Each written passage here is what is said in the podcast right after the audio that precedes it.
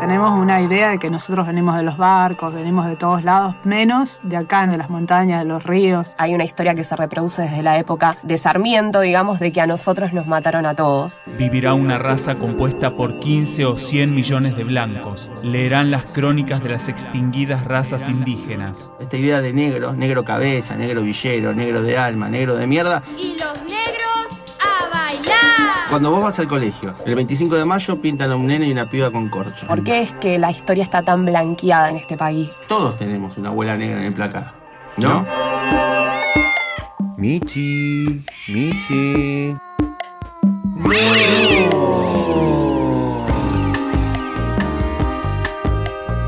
¿Y quién mató al gato? Un podcast que tira del ovillo. 4% de los argentinos. de Juliana con Mauricio y, Antonio, una familia blanca, hermosa, pura y a partir No fobia. Para nada, Mauro, para nada. A ver, realismo.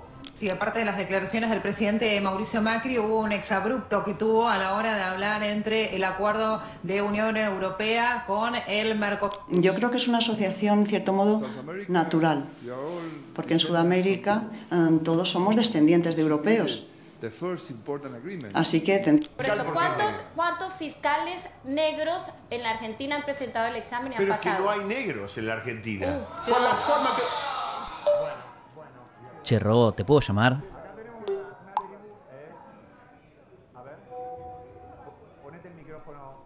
Mi nombre es Silvia Balbuena, soy afroargentina. Desciendo de los esclavizados que trajeron acá como mano de obra barata. ¿Cómo va, querida? ¿Qué haces, pibe? Bien. Che, recién estaba viendo a Macri en el foro de Davos y dijo que los sudamericanos somos todos hijos de europeos. ¿Posta? ¿No sabe que América del Sur está llena de descendientes de pueblos originarios y de negros? Ponele que no pensamos en toda la región. ¿Me vas a decir que en Argentina todos venimos de Europa? Bueno, justamente esa frase de Macri de que todos venimos de Europa me hizo acordar al colegio. ¿Te acordás cuando te pedían que cuentes la historia de tus bisabuelos y tus abuelos que venían todos de los barcos? Sí, también me acuerdo que en la primaria me enseñaron sobre la campaña del desierto, cuando en realidad no había ningún desierto. Vivían pueblos originarios ahí. Claro. Y el cuento escolar encima terminaba con que a los indios supuestamente los mataron a todos o a casi todos.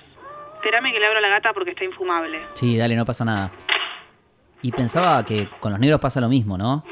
Digo, está esa idea de que a todos los mataron en la guerra del Paraguay. Y que en Argentina no hay negros, ¿no? Che, me interesa este tema. ¿Por qué no investigamos más a ver qué encontramos? Dale. A ver, para ordenar el laburo yo puedo conseguir datos sobre la población originaria. Perfecto. Yo me encargo de ver qué hay de la población afrodescendiente en Argentina. Ay, ¿a dónde se metió la gata? La otra vez cruzó lo del vecino, se metió adentro de su casa, le comió la comida al gato. La quiero matar. Ay, no te la puedo creer. Te llamo mañana y la seguimos. Sí, dale, tranca, tranca.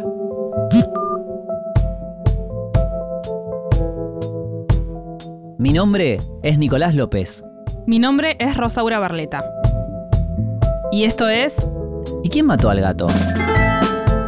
Porque la gente, si vos le decís, hay, hay negros en Argentina, te va a decir, sí, dominicanos, o brasileros, uruguayos, o senegaleses, o etcétera. El conflicto viene cuando una persona es negra y argentina, ahí viene la sorpresa, ¿no? ¿De dónde sos?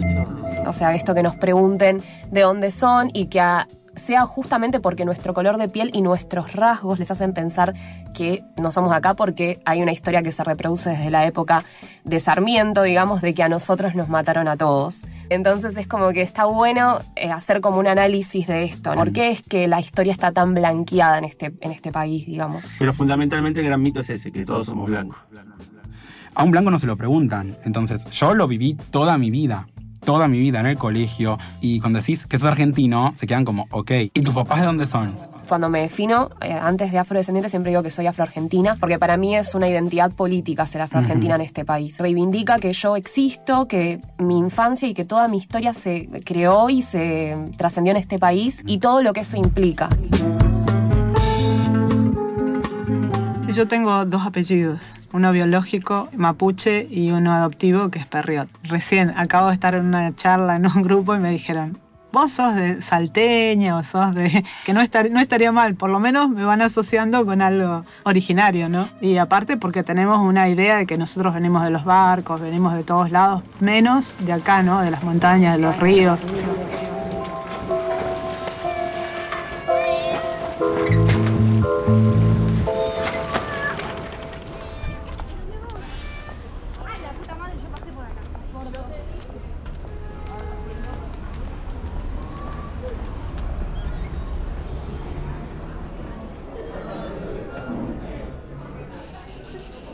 Querido, buen día. ¿Dormimos poco anoche?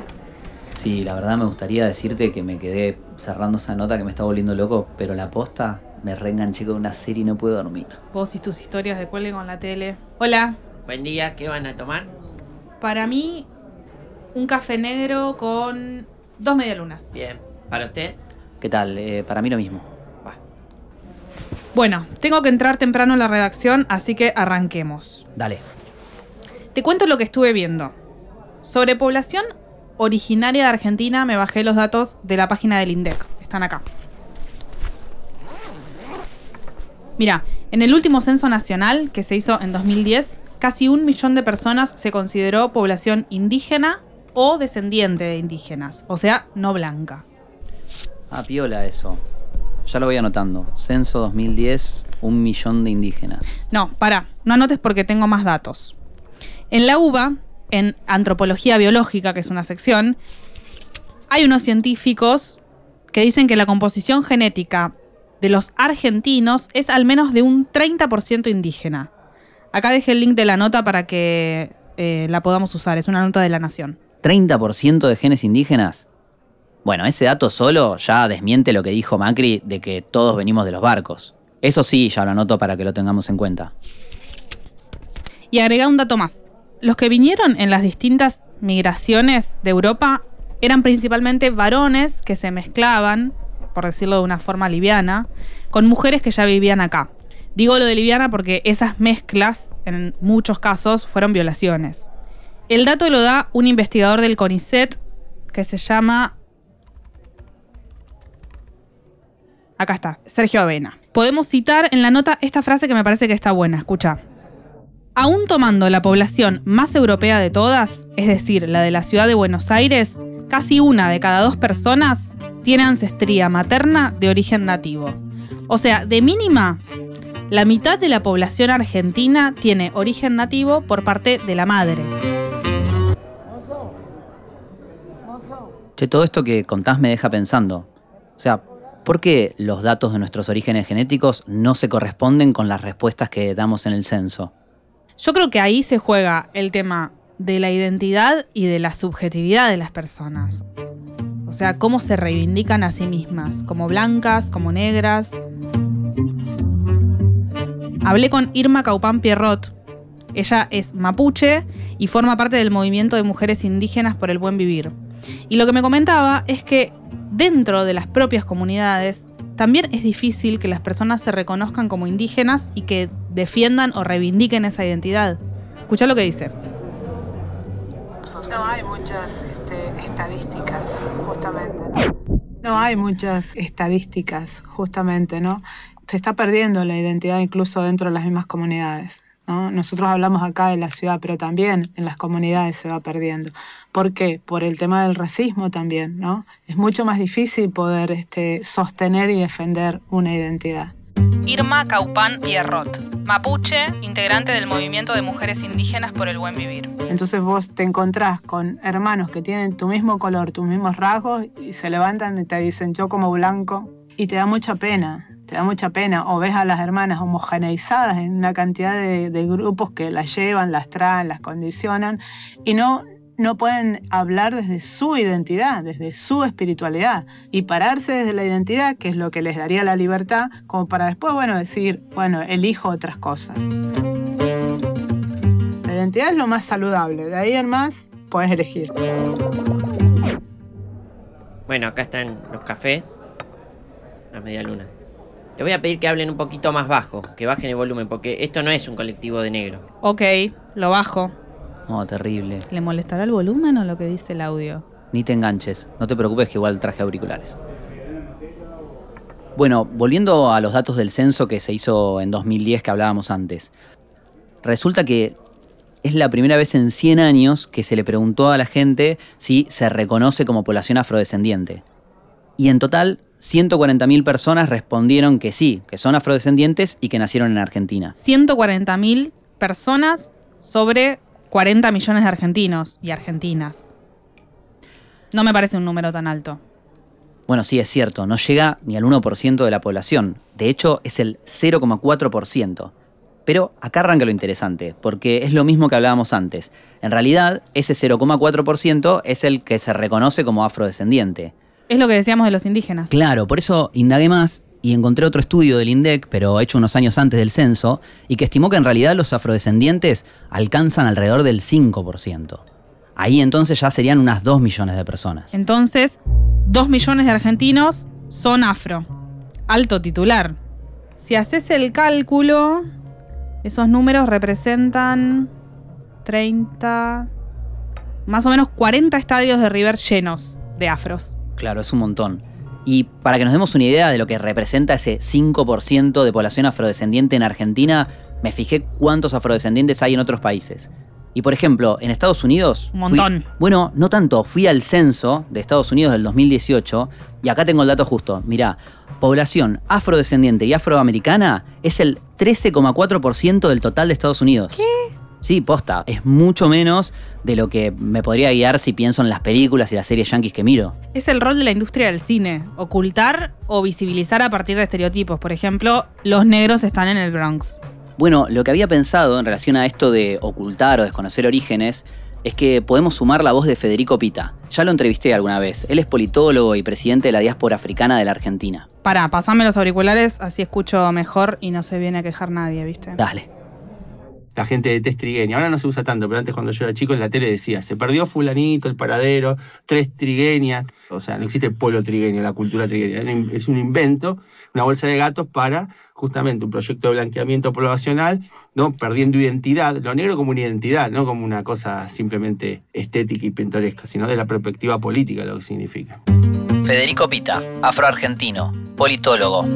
Eh, sí, el censo obviamente hubo un subregistro muy alto. Es la primera vez que se pregunta en la historia sobre afrodescendencia. Primero que el término afrodescendencia es un término nuevo.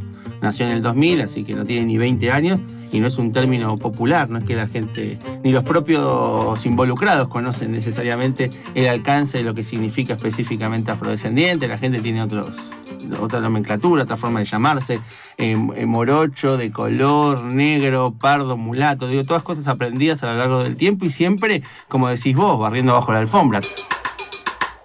Todos tenemos una abuela negra en el placar, ¿no?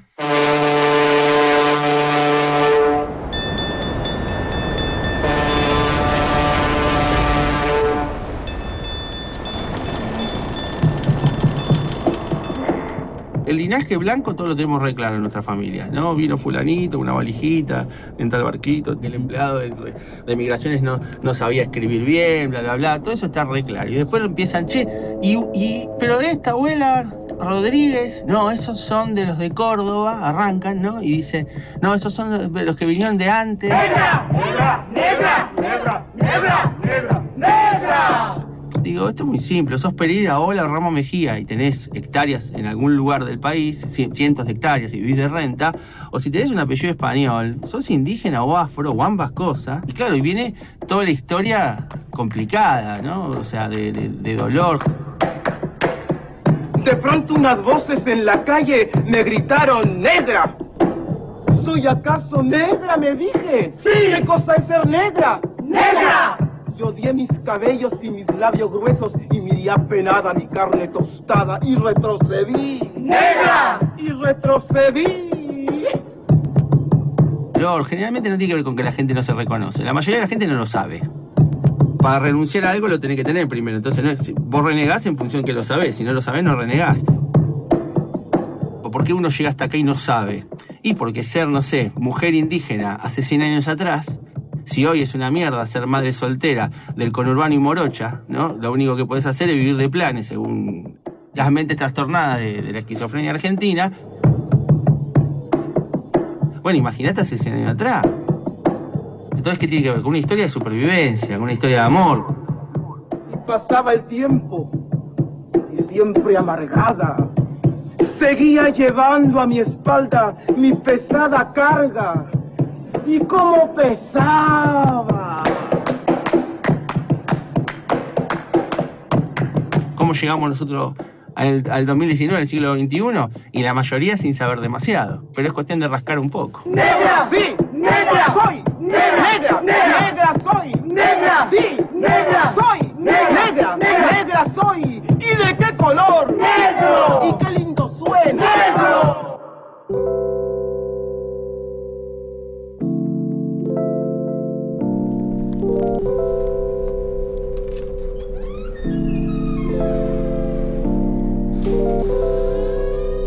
Hola, estamos buscando diarios históricos, no sé si hay una sección. Sí, cómo no.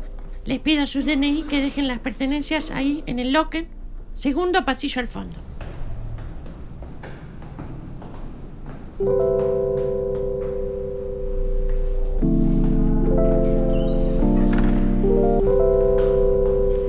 Viste que como disparador para toda esta investigación tenemos la frase de Macri de que todos venimos de los barcos. Sí. Bueno, en realidad Macri no es el primer presidente que alimenta el mito de la Argentina blanca. Mirá lo que dijo Carlos Menem en el... Ah, para que me fijo el diario.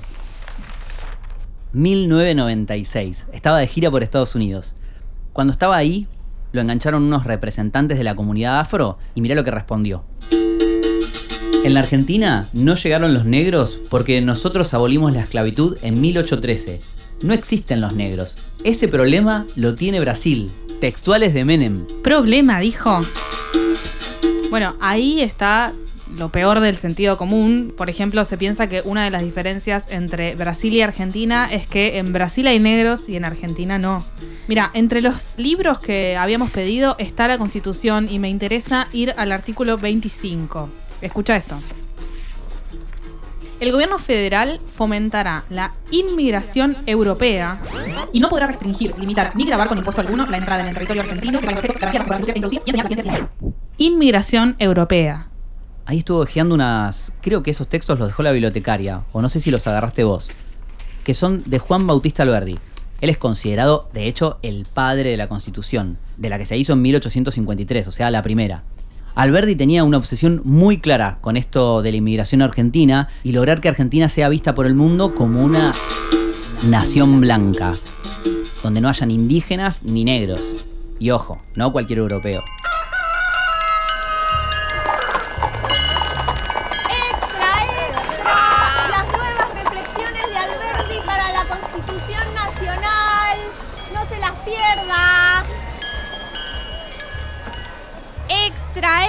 Lea las reflexiones de Alberti para la nueva Constitución Nacional.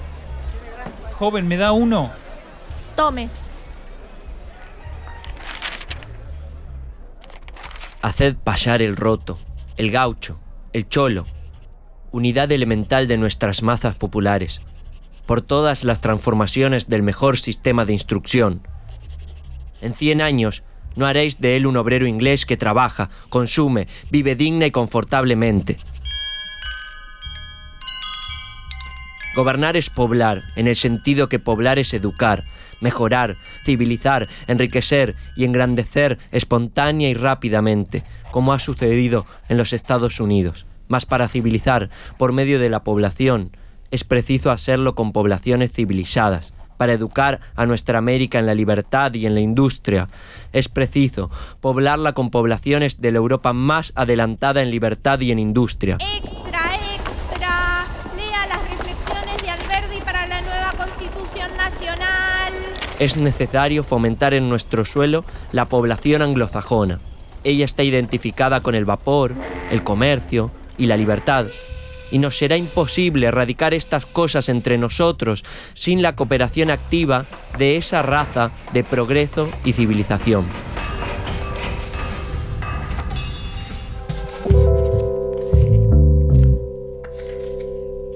También hay unos escritos que encontré por ahí de José Ingenieros. El tipo era un médico socialista que vino desde Italia y promovió la reforma universitaria de 1918. Pero, contradictoriamente o a la vez, representaba muy bien esa aspiración de hacer del país una nación blanca. Me pongo a pensar ¿Qué tipo de intercambio, pensá vos, podrían haber tenido Alberdi y José Ingenieros si se cruzaban, ponele, en la historia de nuestro país? Estimado Alberdi, lo saludo cordialmente. Don José Ingenieros. Hay ya elementos inequívocos de juicio para apreciar este advenimiento de una raza blanca argentina y que pronto nos permitirá borrar el estigma de inferioridad con que han marcado siempre los europeos a los sudamericanos. Ahora en el ejército, en vez de indígenas y gauchos mercenarios, son ciudadanos blancos los que custodian la dignidad de la nación. Dentro de 15 o 100 años, las consecuencias serán más importantes y son fáciles de pronosticar. En el territorio argentino, emancipado hace un siglo por el pensamiento y la acción de mil a diez mil euroargentinos, vivirá una raza compuesta por 15 o 100 millones de blancos que en sus horas de recreo leerán las crónicas de las extinguidas razas indígenas, las historias de la mestizada gaucha que retardó la formación de la raza blanca y acaso los poemas gauchescos de Martín Fierro y Santos Vega o las novelas de Juan Moreno. Mira, Ro, acá adelanté una parte del texto. A ver cómo la ves.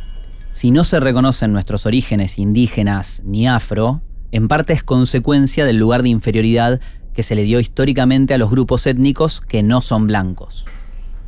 Yo la veo bien porque, digo, después de todo, por algo se dicen frases como negro villero, negro de alma. Cabecita negra, peruca. Claro, o eso que si hablas mal es porque estás hablando como indio. Es que me parece que más allá de la genética y de las estadísticas, que está buenísimo que analizamos y tengamos la información, no se habla de racismo, es como el elefante que nadie quiere ver.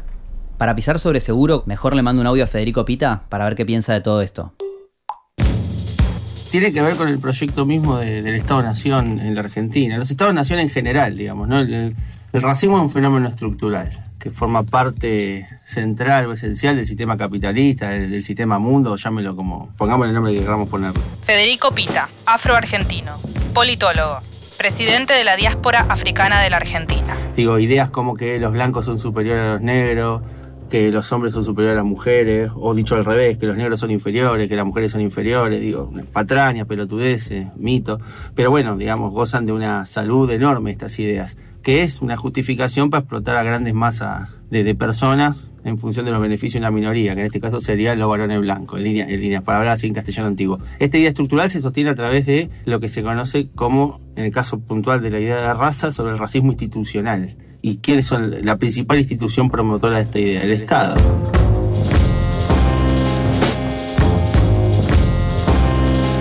¿No? En Argentina, la constitución nuestra, la, aún vigente, la, nuestra constitución nacional, dice el artículo 25. El Estado argentino fomentará la migración europea y bla, bla, bla, de la gente que viene a laburar. o- Entonces, digo, esa idea fundante de nuestra argentinidad hace que hoy la gente piense que los chinos apagan las heladeras, que los peruanos son pungas, que los seneganeses son la mafia de la billutería toda esa huevada. Entonces tiene que ver con esa, con esa lógica. Eso se conoce como supremacismo racial blanco, la supremacía racial blanca, ¿no? O sea, lo blanco como lo mejor, el racismo en algún momento fue científico, ¿no? Planteaba que la raza humana estaba subdividida en subrazas, con un carácter jerárquico, el máximo estadio evolutivo de la raza humana eran los blancos europeos, y la base de esa pirámide evolutiva eran los africanos.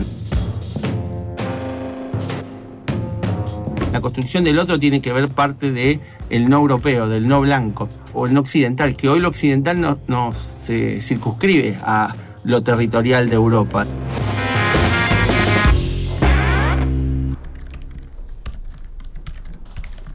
El racismo existe en todos los países del mundo. También en Argentina y hasta lo practica el Estado. Obviamente hay matices. Hay políticas que protegen y otras políticas que refuerzan la discriminación. Y acá podríamos agregar esto. Por ejemplo, en 1988, durante la presidencia de Raúl Alfonsín, se sancionó la ley 24.515, también conocida como la ley antidiscriminatoria.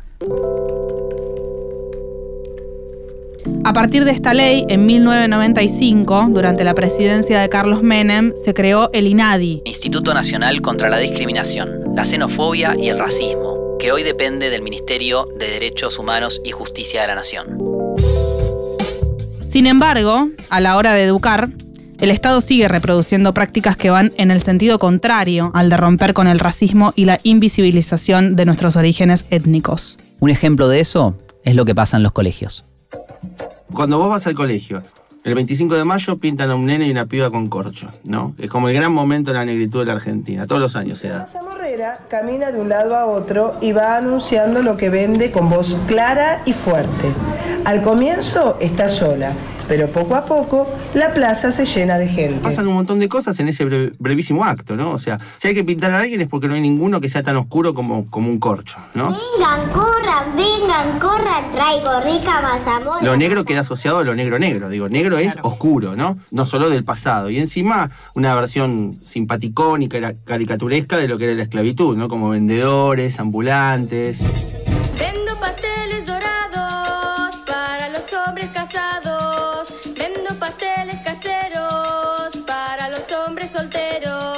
Pero de todos modos, esos niños y niñas tan chiquititos que no han tenido un gran derrotero académico y reflexivo sobre el racismo estructural y las condiciones del patriarcado y el capitalismo, los niños saben que es preferible tener la peineta dama antigua y no ser esclava. Que prefieren usar galera y no necesariamente ser el vendedor de velas. Eso está. Bueno, ¿dónde se aprende? En casa, pero es algo aprendido. Ahora, los nenes de cuatro años de ambos turnos de la seño Nadia nos mostrarán cómo se vendía la leche, las velas, el pan y todo lo que las personas necesitaban. Aquí están ellos. Ya se acercan tamboriles y los negros a bailar. Vendo velas y velitas. No, el racismo no nace en un árbol. Es un fenómeno estructural.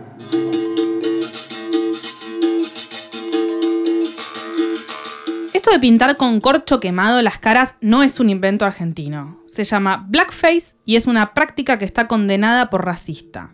Es lo que cuentan Analía y Luis Chupanqui, que son activistas afro. Utilizar la imagen de la persona negra como un estereotipo al cual imitar siendo una persona blanca. O sea, por ejemplo, puede ser desde pintarse la cara con corcho para simular un tono de piel más oscura, hasta ponerse una peluca afro, hasta ponerse rastas, hasta hacerse, mm, no sé, estereotípicamente mo- moverse como si fuera una persona negra. Luis Chupanqui y Analía. Jóvenes activistas afro contra el racismo. A ver, ¿qué es eso? ¿Qué es moverse como una persona negra? Es a lo que nos redujo la, la comunidad blanca, digamos, a que los negros tienen onda, tienen group. Si sos negro tenés que saber tocar un instrumento, tenés que saber Ay, bailar, sí. tenés que saber... Tenés que saber Tantas cantar. cosas que tenemos que...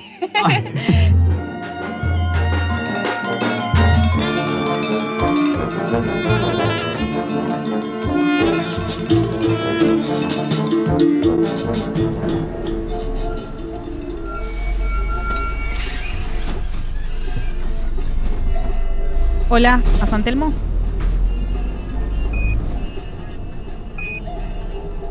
Mira, allá al fondo creo que hay lugar. Después haceme acordar que te mande las fotos que sacamos ahí en el colegio de Fiorito. Dale. ¿Este colectivo cruza al Puente La Noria? Sabes que no sé, no me fijé el recorrido. O sea, seguro nos dejan San Telmo. A mí me parece que va pegado al riachuelo. Ok.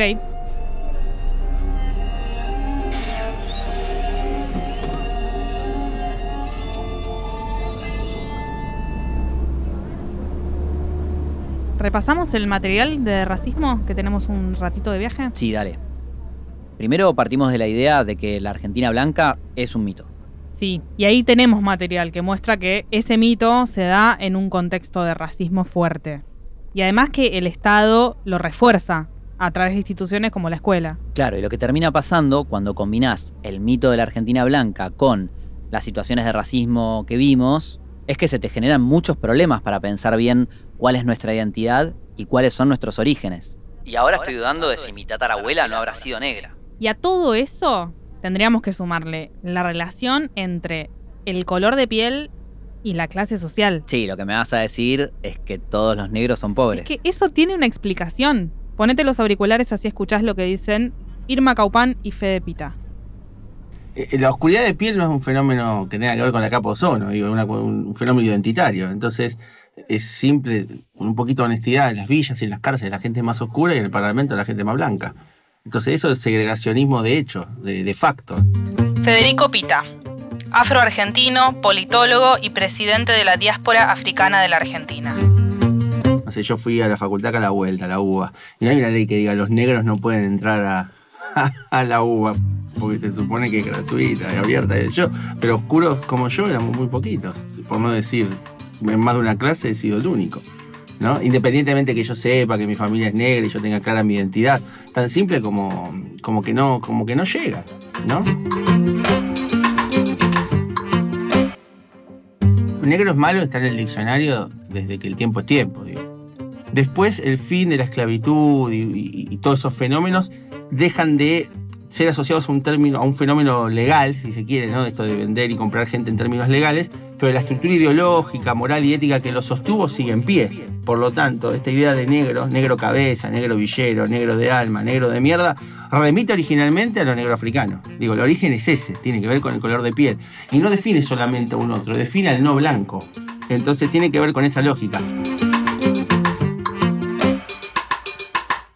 Quedan como villeros, quedan como negros, quedan como negritos, como, pero no desde sus identidades, pudiendo reconocerse, ¿no? Irma Caupán Pierrot, mapuche. Pertenece al movimiento de mujeres indígenas por el buen vivir. Eso sería, como les decía, mucho más valioso, ¿no? Quedan homogeneizados o quedan estigmatizados de determinada manera, pero no reconocidos y van perdiendo cada vez más su identidad. Toda la estigmatización cae y recae sobre esos rostros que no son rubios, blancos, claros, pero tenemos una cantidad de hermanos, ¿eh? Eh, en el conurbano, también dentro de la ciudad y bueno. todo está reducido, si uno lo compara con Estados Unidos de vuelta. En Estados Unidos todos imaginamos que la variable, la tensión racial es una cosa que existe, digamos. Sin embargo, la idea de la izquierda norteamericana es algo que no suele ser muy conocido. Entonces se supone que las tensiones en Estados Unidos son más bien raciales y no tanto de clase. Bueno, Argentina es el caso inverso. Acá todo se, re- se reduce a, la clase. Es un problema entre ricos y pobres. La pregunta es qué color tienen esos ricos y esos pobres. Hay un, como un chiste que yo siempre recuerdo durante el periodo segregacionista de Estados Unidos. Hay un chofer de un, micro, de la salida de una fábrica y siempre hay conflictos, ¿no? Porque los blancos tienen que viajar adelante y los negros atrás, son compañeros de trabajo y siempre hay lío se pelean, que sí que no. Entonces un día el chofer se cansa y dice, bueno, basta, no peleemos más. Desde ahora somos todos verdes, así no peleamos más. Así que los verdes claros adelante y los verdes oscuros en el fondo. Argentina es ese fenómeno, ¿no?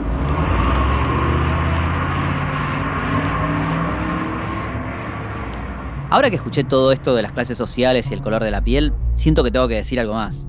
La verdad es que los partidos políticos no levantan mucho la consigna del antirracismo. No, igual pienso que, por ejemplo, el peronismo reivindicó la figura del cabecita negra en su momento como un sujeto político. Pero también habría que ver hoy qué partidos tienen en sus plataformas propuestas para terminar con el racismo. Teléfono para Pichetto. Yo entro una unidad básica peronista y habría negro, indígena, mujer, traba, puto. Y la verdad que es verso. Digo, yo llego y son todos blancos, lo que dirigen cualquier espacio de organización. Esa es la, realidad concreta. Vos vas el 24 de marzo a la Plaza de Mayo, entonces vas, arrancás en el Congreso y empezás a caminar por la Avenida de Mayo y vas a ver lo morocho, la morocha con los pibes, el bombo, sosteniendo lo- la vela, la, la bandera, los palos de la bandera, los mástiles, todo qué sé yo, y llegás adelante de todo y están todos los blancos buenos agarrados de los brazos, ¿no? Entonces Norita Cortiña, en ese momento Osvaldo Bayer, F- Pérez Esquivel, qué sé yo, lo, lo mejor que puede ser un blanco. Entonces digo, perdemos la, la guerra antes de salir, que no hay un negro que pueda estar adelante. O sea, hay 40.000 siguiendo la marcha y adelante la fila de los blancos.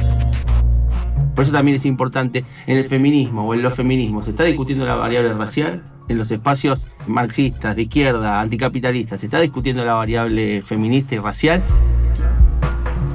Y bueno, entre Leu, si bien en las calles se vociferó y se dijo somos plurinacionales, este año cuando empezamos en La Plata, las actas se habían perdido, la plurinacionalidad se volatilizó y empezó también de nuevo, ¿no? Con algunos grupos un racismo que bueno, estamos tratando de ver de qué manera podemos empezar a escucharnos y buscar el modo, ¿no? De poder ser reconocidas. Hablando del encuentro de mujeres, ¿alguna vez pasaste por una marcha feminista y escuchaste este grito? Sí, claro.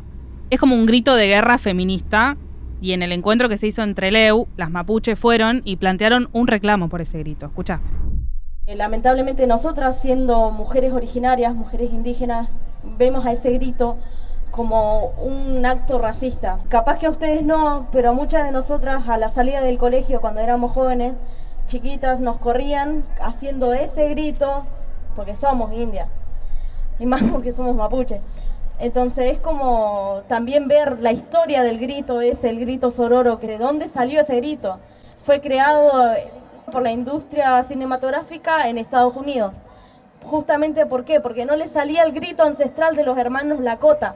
Entonces largaban ese grito eh, en las películas, todo, pero ¿cómo se lo veía al hermano originario en esas películas? Era el indio, el sucio, el salvaje, el borracho, el malo, el que mataba, el asesino. O sea, hay que repensarse, hay que descolonizarse, hay que ver qué, qué feminismo queremos. Si el feminismo no es antirracista, es racista. Ya estamos llegando, Nico. ¿Vamos para la redacción directo? Sí, sí, ba- bancame que termino de anotar esto. ¿Podemos seguir diciendo que la Argentina es toda blanca?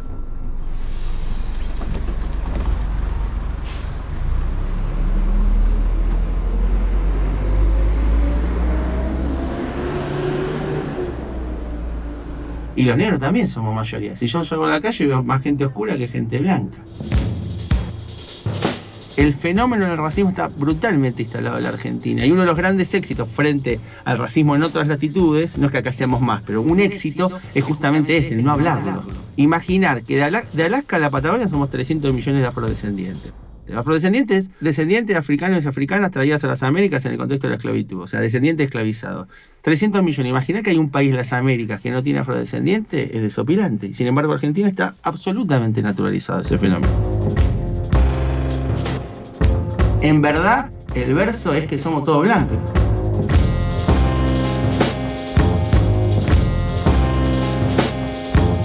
Y bueno, dejar ir eso tiene un costo enorme, fundamentalmente para los sectores más poderosos de la Argentina, que trabajan muy fuerte sobre esta variable. Digo, es el progresismo, la izquierda, no sé, los sectores nacionales y populares que reniegan en poner ese tema en la agenda, pero la derecha la tiene reclara, tiene reclara qué lugar tienen que ocupar los negros.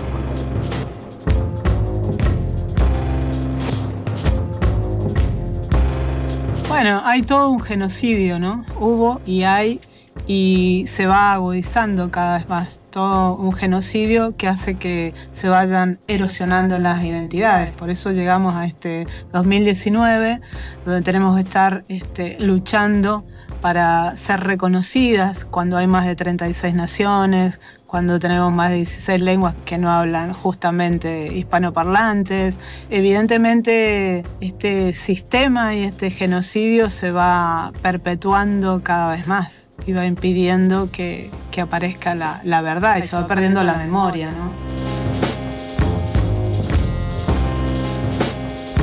Nosotros, los pueblos originarios, justamente lo, lo más valioso que tienen es la, la memoria, los ancestros y todo eso que te va acompañando, no es que, que lo vas olvidando, al contrario, van formando parte de, de tu vida y te van transformando y, y atravesando de diferentes maneras. Acá no, todo se, se diluye, ¿no? se vacía y, y bueno, así estamos, ¿no? repitiendo historias.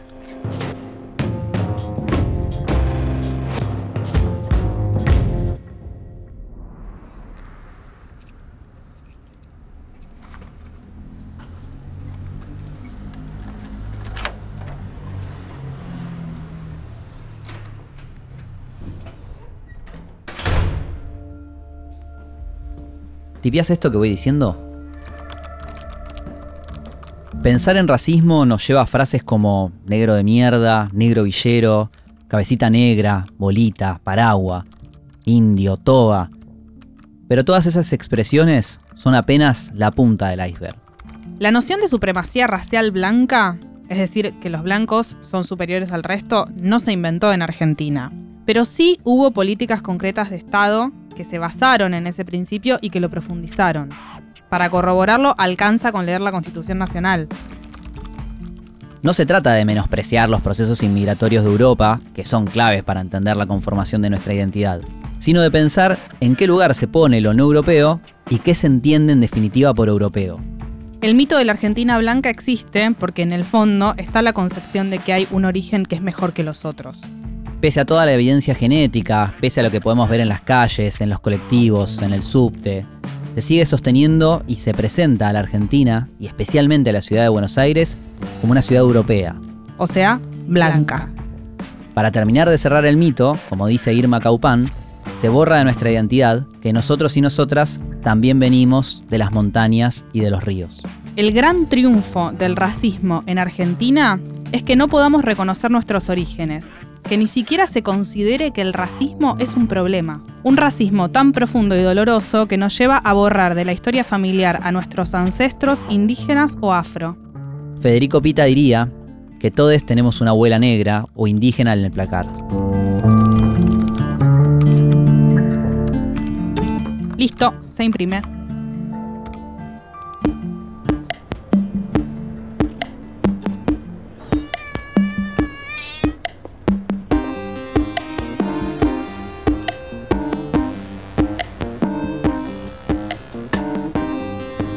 Che, Robo, ¿por qué no me alcanzás ese lápiz color piel? Así voy corrigiendo el texto.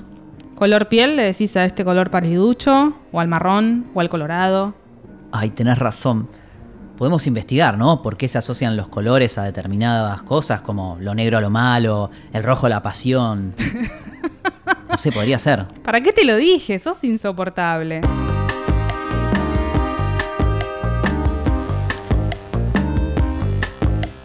Esto es ¿Y quién mató al gato? Seguinos en las redes sociales. Para más episodios podés escucharnos en Spotify, Apple Podcast o tu aplicación de podcast de preferencia.